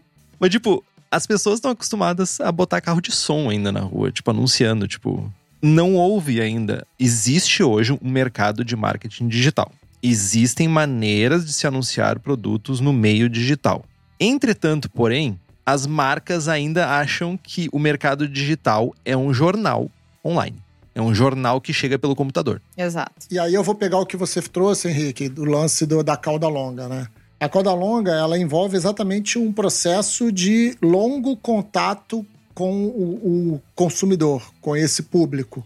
Então você tem ali um momento de alto impacto. Esse momento de alto impacto ele vai cair e vai formar essa cauda longa que é onde você está atuando ali com essa pessoa. Você segue é, presente de alguma maneira com essa pessoa. E aí fudeu que é muito blá blá blá de marketing. E acompanhando ela na jornada de, na jornada de compra do consumidor que é, tem vários momentos ali de jornada de compra dele e você está acompanhando. Em cada momento você faz parte daquela história com ele. Então, por exemplo, eu vou pegar aqui um caso, vou chutar como se fosse um patrocinador de vocês, sei lá, é, cerveja da casa. Eu vou chutar. Tá? Como se fosse patrocinador de vocês. A cerveja da casa produz equipamentos maravilhosos para o cervejeiro, para quem faz cerveja em casa. E aí chega um cara agora que resolveu começar a fazer, e ele pegou ali uma panelinha, uma leiteirinha, começou a ouvir uns podcasts aí e tal. E aí começou a pegar e fazer a parada. Num dos programas ele ouviu falar da cerveja da casa.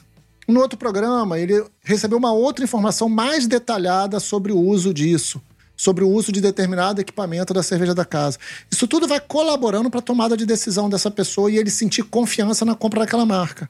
Esse é o relacionamento de um produtor de conteúdo que não é nos 15 segundos do Jornal Nacional ou nos 30 segundos do Jornal Nacional, sabe?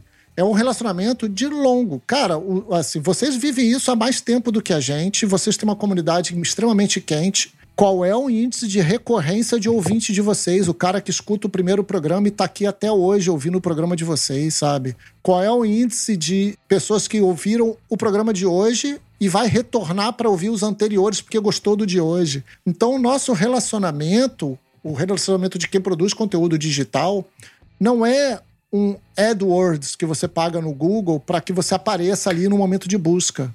Ou, que, ou um Facebook Ads que você paga para correlacionar com o público-alvo para atrair o clique. Não é sobre clique. É sobre recorrência de informação, aderência de informação recorrência de presença, a pessoa tá ali tal, papapá, e, e absorvendo isso para chegar num ponto e falar: caralho aí, essa marca não me é estranha, essa marca tem referência de outras pessoas, essa marca tem, tem depoimento, é testemunho social, que é uma coisa que dão muito valor hoje em dia, que é quem aqui já se arrependeu por fazer compra sem entrar no Reclame Aqui? Fiz compra sem entrar no Reclame Aqui. Me dei mal. Quando entrei no Reclame Aqui, todos os meus problemas estavam lá. Eu entrei tarde demais, sabe? Virei número. Virei número. Virei estatística. E as marcas ainda não entendem isso. E por que, que as marcas ainda não entendem isso? Porque isso dá trabalho e as agências também não estão formadas para ter esse tipo de trabalho. Que é um trabalho que aí vem com o que a Lud falou, que é um trabalho a médio prazo, a longo prazo. Não é um trabalho assim, vou fazer o post e vou ter conversão, vendi pra caralho. Não é isso, cara. Nunca foi. Não, e ainda tem aqueles posts que eu faço, porra, perdi mó tempão, faz o post, ajeita a arte, não sei o que. Eu falei, isso vai bombar. Um caos, um caos. Não é previsível, né? Não é. Cabeça de, de, de pessoa e cu de passarinho, a gente nunca sabe o que que vai sair dali de dentro, gente. Mas, Essa, essa é uma parada muito Duque de Caxias. Leandro, tu falou em Reclame Aqui, cara, e me, me lembrei de um negócio.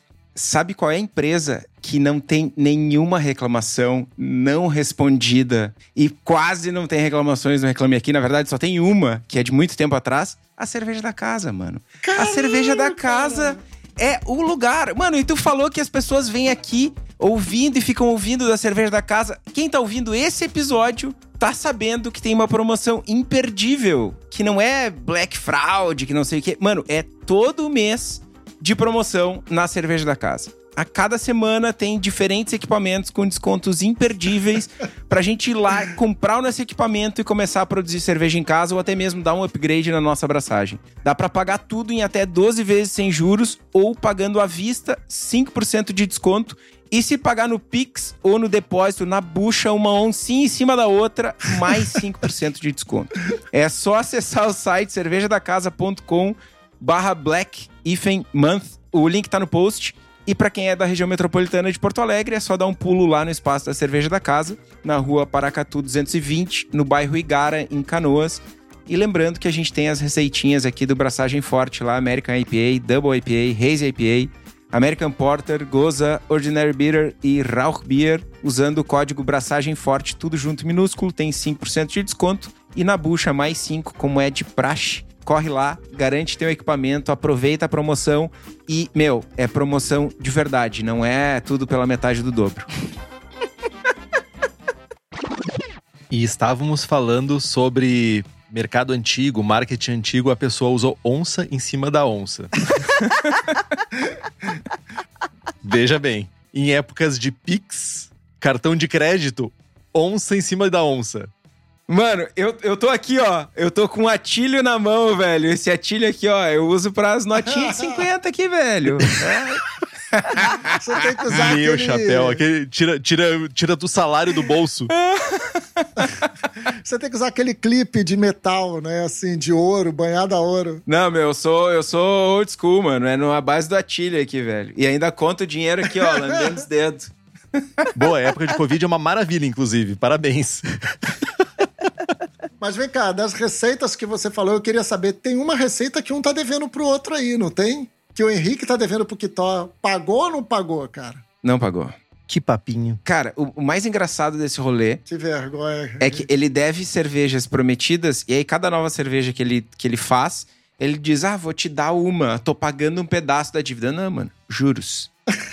né? Juros. Juros, velho. Eu, eu, eu tô quase torcendo pra ele não pagar mais, porque eu posso cornetear ele infinitamente. Ah, é. Já pensou se eu pago? Que triste ia ser, cara. Tipo, a gente ia ficar sem assunto. A gente ia fazer programa sério daí, tá ligado? né? Mano, a gente é muito idiota pra fazer programa sério. É verdade, eu não poderia concordar mais contigo. Tá, mas olha só, eu queria voltar rapidão num assunto que ficou ali pra trás. A gente falou da Maria Cevada, que devem ganhar algum dinheiro e tal. Tipo, o maior perfil de cerveja do Brasil tem outro emprego. Uhum. Usando o, o exemplo do Leandro, abraço Leandro, talvez o maior canal do YouTube sobre ceva, ele vive de ceva hoje. Uhum. Brasileiro. Sim. Ele vive de ceva há uns três anos, na verdade. Ele foi, o, junto com o Beto da Trilha, ele foram os nossos primeiros convidados nesse quadro aqui no Sala de Braçagem. Ele comentou que fazia uns três anos, mais ou menos, que ele vivia de ceva. E aí eu me pergunto, né? O dinheiro não tá na, não tá na plataforma, tá na pessoa. Mas no YouTube, aparentemente, é mais fácil de ganhar dinheiro do que no Instagram. Ou tô errado? O, o negócio é mais bem definido. Ou se ganha mais dinheiro. É, porque o Leandro vive de Seva, ele acabou de chegar em 100 mil inscritos hoje. E ele vive de Seva há três anos. A Maria Cevada, ou talvez o padrão de vida do Leandro não seja tão alto. Mas enfim, né? Humildão. Dá pra ganhar mais grana no YouTube ou a grana ainda tá no relacionamento, tá no relacionamento com abrir o shop, com lançar outros produtos? O que, que vocês acham disso? Então, eu vou falar só do achismo, porque eu não tenho nada no YouTube, eu não tenho canal, eu não. Enfim, não sou uma pessoa que acha que imprimo bem no vídeo. então, tipo, não sei editar, não sei editar som, não sei editar áudio. Eu não, não nasci com esse feat aí, com essa habilidade. Então, eu acredito que o YouTube dá mais recurso, porque além da, da, história da monetização lá ser uma realidade, né? O Facebook está começando com a monetização de vídeo original agora, recentemente. Mas o YouTube já tem essa, essa monetização há mais tempo, então a pessoa pode ganhar grana pela monetização do próprio YouTube. E eu acho que tem muito esforço, muito suor envolvido. Conversando com o Leandro uma época, ele falou: falei, quantos vídeos você faz por semana? Ele, três. Cara, esse é punk pra caralho. Cara, três vídeos por semana de, sei lá, 15 minutos é muito pesado. É muita coisa. E é muito bem produzido. É muita dedicação. É muita dedicação. Entendeu? Então, por exemplo, hoje eu produzo quatro, cinco posts por semana que são estão ali. Toda semana eu tenho, eles estão pré-definidos ali, estão escritos, estão prontos e serão colocados na hipacondríaca. E se tudo correr bem, mais dois vão surgir, seja para falar de uma cerveja que eu tô bebendo na hora, ou alguma coisa que eu bebi no papo no sorro de lúpulo. Mas assim, é toda semana eu tô devendo alguma coisa, né? Porque toda semana que entra eu tenho que produzir cinco. Toda semana que entra eu tenho que produzir cinco. E é isso. Então, assim, eu acho que o YouTube monetiza, melhora porque monetiza, mas, entendeu? Mas tem que dar esse pulo. Tem. Tem que achar o tempo para se dedicar ao full time ou. Não tem como. É, é igual podcast. Eu não sei se o Oliveira, o Leandro Oliveira falou do que ele vive de serva só de cerveja, só do, da produção de conteúdo dele, porque ele também vende, ele tem outros canais, ele tem outras formas de, de, de captar. Eu acho que o que o Leandro conseguiu, e eu acho que é um mérito muito foda, porque realmente é extremamente trabalhoso, e ele faz um trabalho muito maneiro. Eu, particularmente, acho o trabalho dele dedicado, sabe assim, rasga, rasga uma seda legal mesmo com ele eu acho que o que ele conseguiu foi entender as maneiras de capitalizar. Porque, por exemplo, você perguntou do YouTube. O YouTube tem,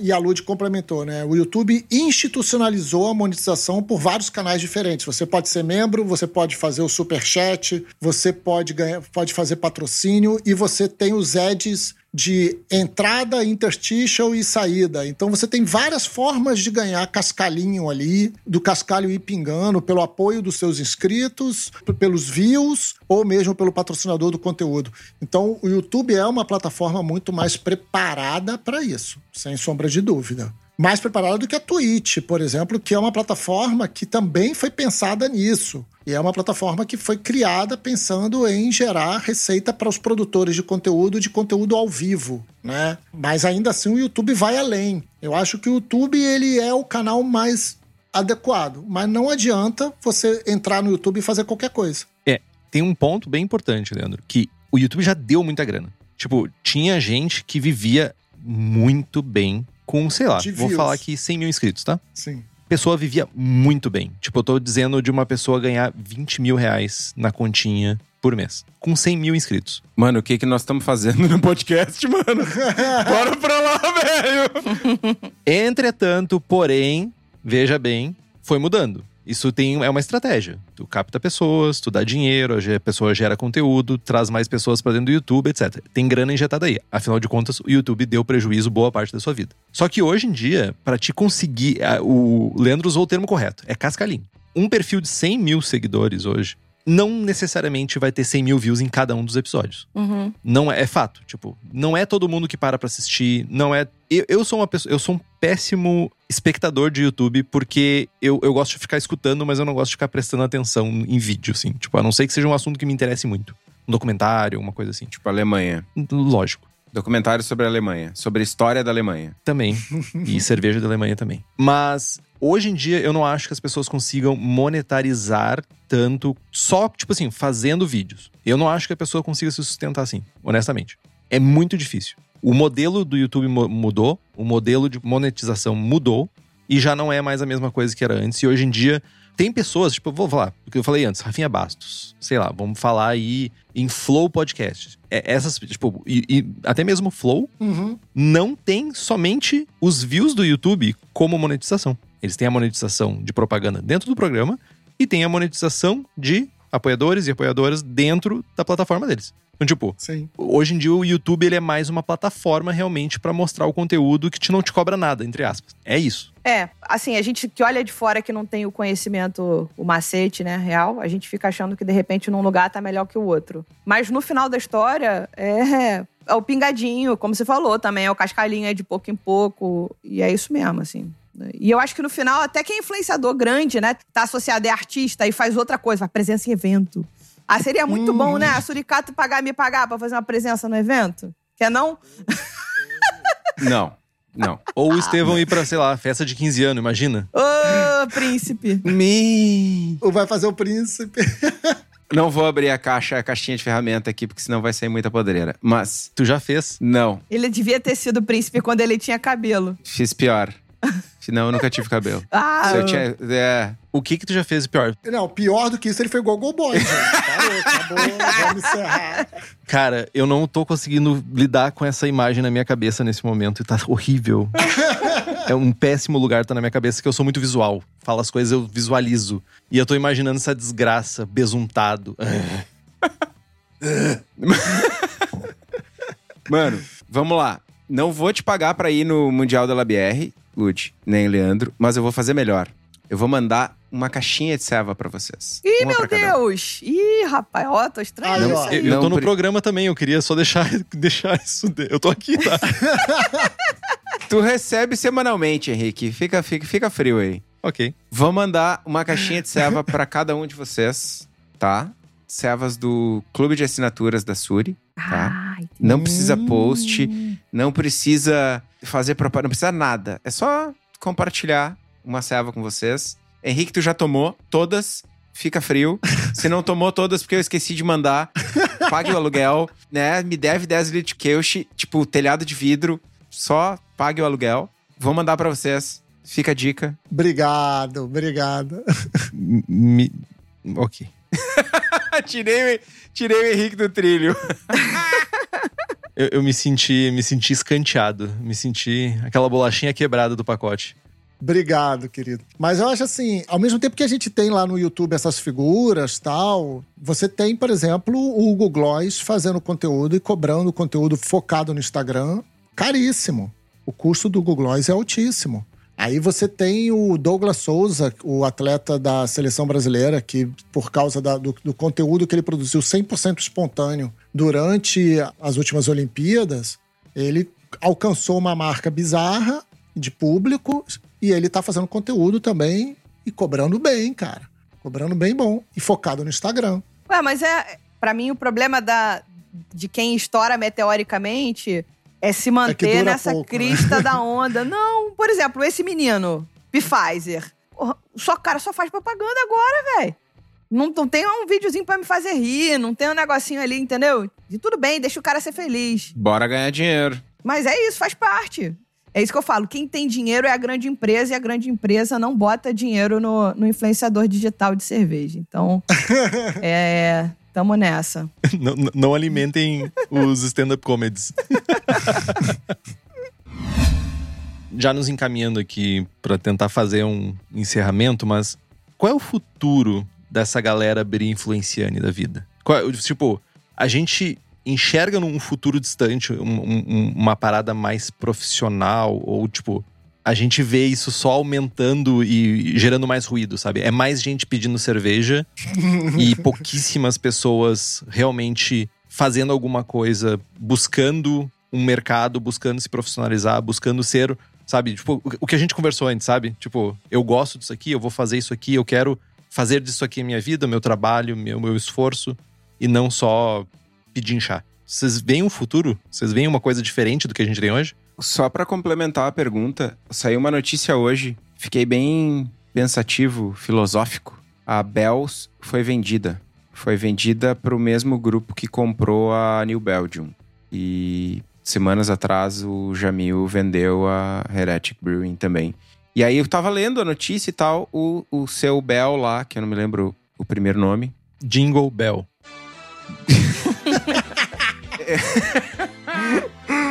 Deixou quicando. Caralho, cara.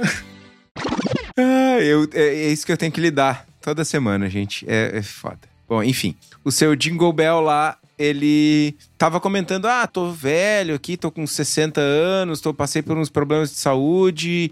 E aí eu fiquei, né, caiu essa ficha, assim. a- as pessoas que começaram as cervejarias que a gente admirou no mercado americano, que, que hoje são grandes, né? Daqui a poucos, mano, sei lá, a Serra Nevada não foi vendida, mas se juntaram lá com a Samuel Adams. Esse Uhum. pessoal tá ficando velho e não tem essa cultura de fazer o império familiar e de ter uma empresa de 500 anos, não sei o quê. Os caras estão ficando velho e tipo, mano, quero botar meu banho na sombra, toma aqui, me dá meu, toma uma cervejaria, me dá meus milhões. Fiquei pensando isso, né? Daqui a 20, 30 anos, como é que vai ser comigo? E aí encaixa muito nisso, nessa pergunta do Henrique, né? Quem tá sendo, tem, sei lá, um perfil no Instagram, um canal no YouTube hoje, onde vão estar essas pessoas daqui a 10 anos? Elas vão estar com canais maiores, elas vão ter desistido de remar, remar, remar e não ganhar dinheiro, elas vão ter cansado de ter dois trabalhos. Existe espaço para elas crescerem e, e ganharem dinheiro e virarem profissionais e só fazerem isso, como sei lá, o Leandro tá fazendo, ou, ou talvez nem o Leandro. Pra onde que a gente vai? Não só as pessoas, mas o mercado como um todo. 10 anos é completamente distante, cara. Dá pe- tu pode pensar em 5 anos, cara. Dois anos. Bom, a minha opinião aqui é, primeiro, como a gente estava falando de, um- de perfis que teoricamente influenciam outras pessoas, né? É, a gente tem que entender que essas pessoas elas não precisam necessariamente ganhar dinheiro apenas de patrocínio de empresas e etc. Elas podem, com a influência que elas geram nas redes sociais, conseguir, se você é um sommelier, degustações guiadas, trabalhar em cursos ou, enfim, fazer qualquer outra coisa que a sua força seu conhecimento sobre o assunto associado à sua rede de contatos te ajude a fazer. E aí você está trabalhando só com cerveja, mas com um espectro maior do que apenas a influência, digamos assim, né? Eu acho que quem está no mercado há muito tempo vai estar há mais tempo e vai continuar sendo bem avaliado, bem, bem percebido se continuar nesse caminho, né? Tipo, sei lá, Silene Saurim vai ser Silene Saurim, é, Biamorim vai ser Biamorim, Padilha vai ser Padilha, enfim, entende? É isso que eu quero dizer. Eu acho que essas pessoas, elas, elas vão continuar se destacando porque elas quase que fundaram essa cena cervejeira, digamos assim, elas vão continuar de alguma forma. Outras pessoas novas virão, algumas vão parar no meio do caminho. Eu acho que isso é um fluxo natural da vida. E talvez as, as marcas elas comecem a se educar melhor nesse quesito de parar com tiro curto, que é o que a gente estava falando agora do jornal, que era o que a gente estava falando agora do um post, ou faz um story. Gente, story some em 24 horas, amor. Resolve nada na sua vida, não, tá? Se for um dia ruim, acabou. Você jogou dinheiro fora. Então, é, não botar todos os, os ovos numa cesta só, entendeu? Então, assim, eu acho que esse mercado não vai deixar de existir. Outras pessoas vão entrar, outras redes sociais vão acontecer, o TikTok tá aí, tem gente fazendo dancinha.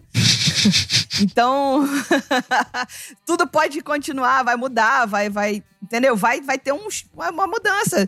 Você vê, quando vocês começaram o podcast, tinha, sei lá, o Beercast e vocês. De, da agora tem, sei lá, uns 10 podcasts cervejeiros. Pelo menos. Sim. E aí também é isso, vai, vai vir gente nova, vai parar de fazer, porque dá trabalho pra caramba. É, é, fa- é- eu acho que é a roda que gira aí, não tem muito jeito. Trabalho pra caramba é a palavra. Exatamente. Porque eu invejo a habilidade de vocês, tanto no Surra de Lúpulo quanto no perfil da Epacondríaca, de gerar conteúdo, porque eu já tentei. E eu falhei tão miseravelmente, tão mis- miseravelmente que eu disse assim: ó, eu, eu vou me recolher a minha insignificância e vou deixar quem sabe fazer esse rolê. tipo, é, é- é difícil, é uma coisa difícil. Vocês fazem bem feito, te- sabe? Tu olha, tem design legal, tem uma preocupação com conteúdo, tem uma preocupação em dispor as coisas de uma maneira correta. Tem, tem um rolê ali, sabe? E eu só, só queria ressaltar isso porque, tipo, a gente também tem que enaltecer as coisas que são bem feitas, as coisas que são feitas com qualidade, sabe? Não é, tipo, que nem tu falou, tipo, ah, vou lá tirar uma foto de um copo aqui, 24 horas depois sumiu e pronto. Não, tipo, é, um- é- é consistência, é fazer as coisas direito, assim, sabe? Tipo, eu só queria realmente dizer que, tipo, eu, eu invejo, não existe inveja positiva, eu admiro, essa é a palavra Uhum. correta. Admiro Sim, sim. O, o fazer isso bem. Obrigado, obrigadíssimo. Obrigada. Mas vocês fazem isso aqui bem também para Dedel, né? Vamos combinar? Exatamente. Pelo amor de Deus. Eu acho que sobre o futuro, assim, dos Beer Influencers é que eu concordo extremamente com a Lud. Ele vai se retroalimentar, vai sair uma galera, vai aparecer uma galera nova. E vai sair uma galera e vai aparecer uma galera nova. Eu vou puxar paralelo de dois mercados que já foram de nicho e hoje não são mais de nicho, que explodiram as suas bolhas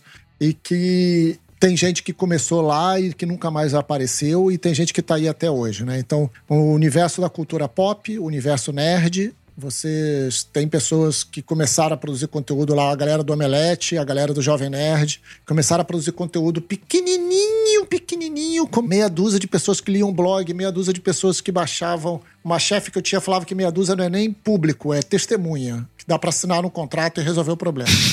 é, é, meia, sabe assim, meia dúzia de pessoas que baixava coisa, baixava podcast, não sei o que, tal, parará.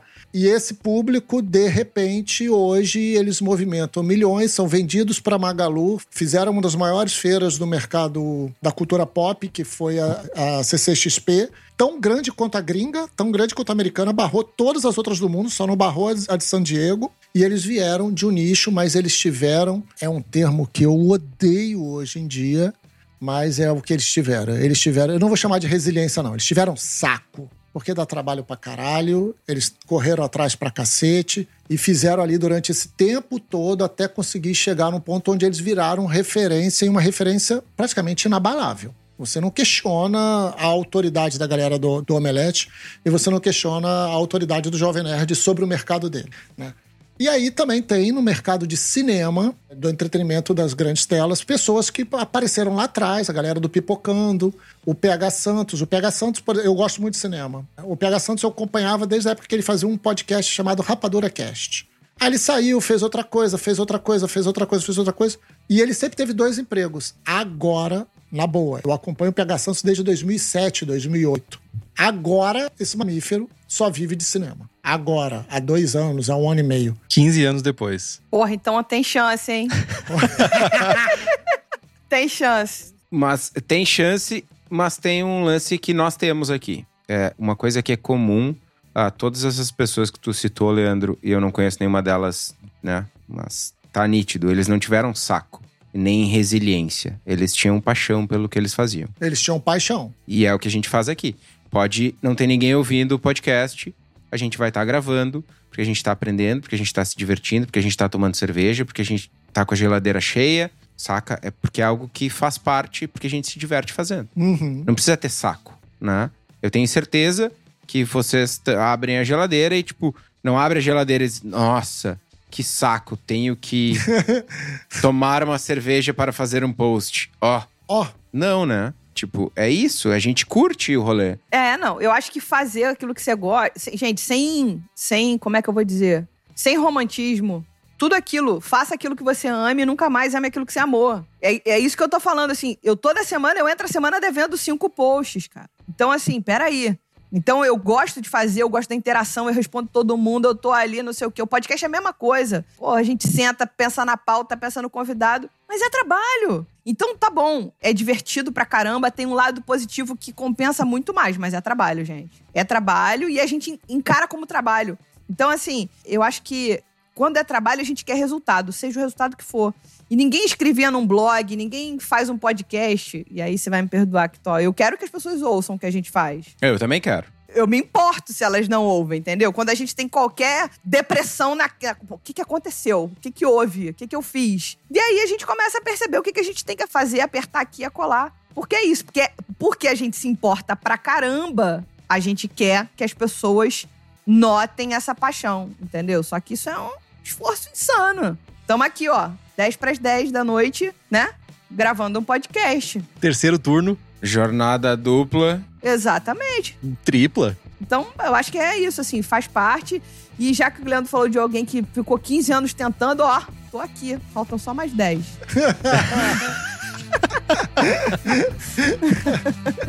Essa é a palavra de fé que eu deixo para vocês.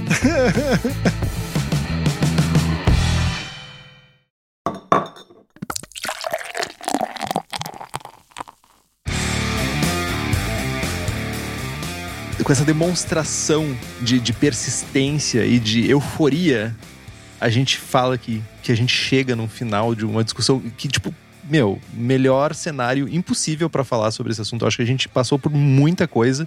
Quase uma aula para quem tá querendo, sei lá, fazer um beer influencismo do bem, fazer uma coisa legal, realmente levar a sério isso. Acho que a gente falou sobre muita coisa, tipo, foge inclusive do mundo da cerveja. Então, tipo, sério, muitíssimo obrigado por incitar essa discussão e aguentar a gente também? Certamente, certamente. Certamente, aguentar a gente. Essa é o mais importante de tudo. Mais difícil, eu diria. Certamente mais difícil. Mas é, eu acho, honestamente, de coração, que foi mega rico e mega tipo, vontade de escutar de novo, sabe? Tipo, pra ouvir a discussão, assim.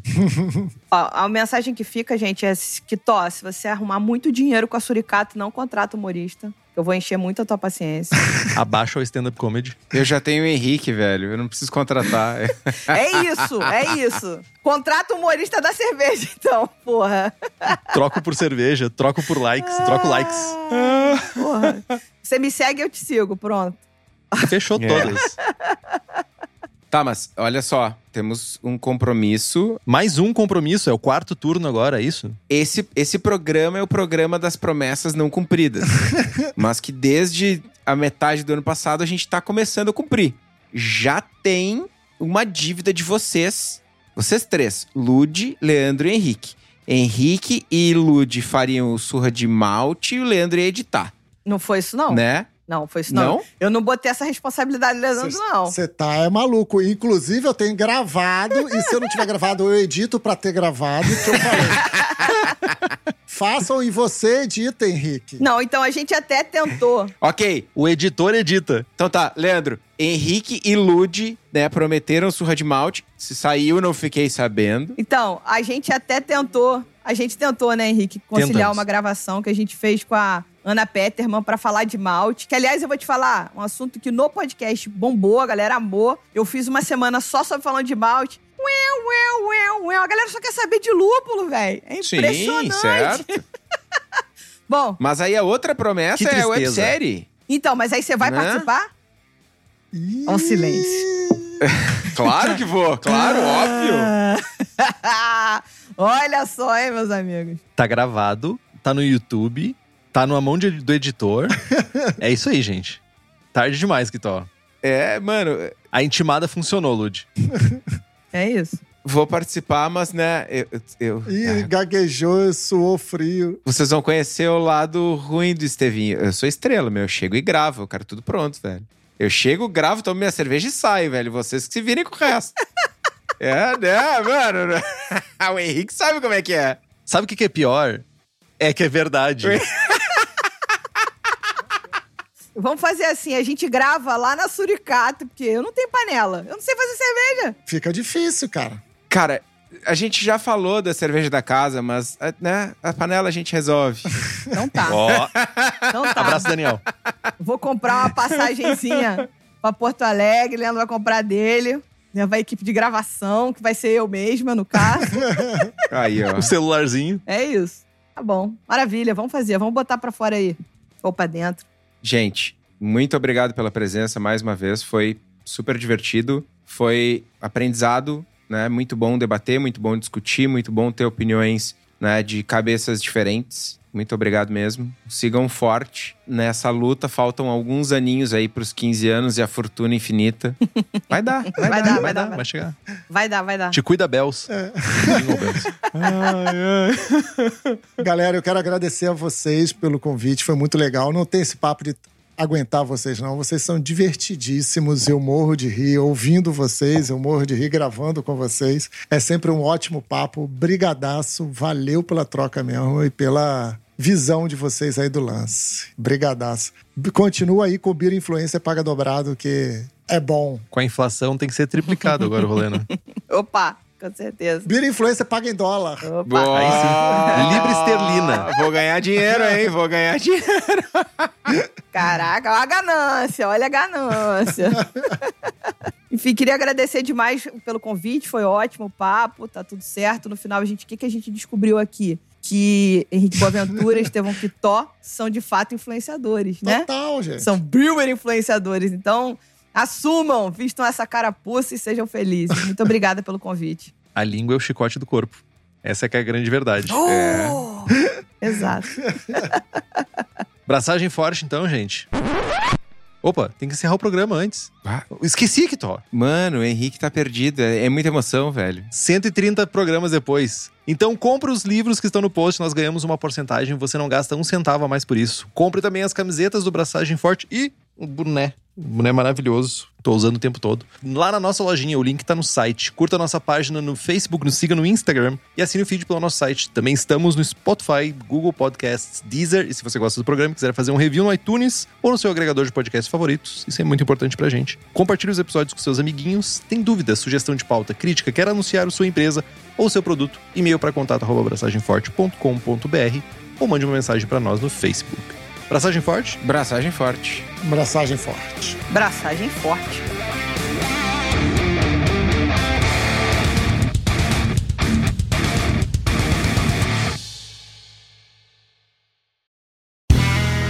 Este podcast foi editado por Play Áudios.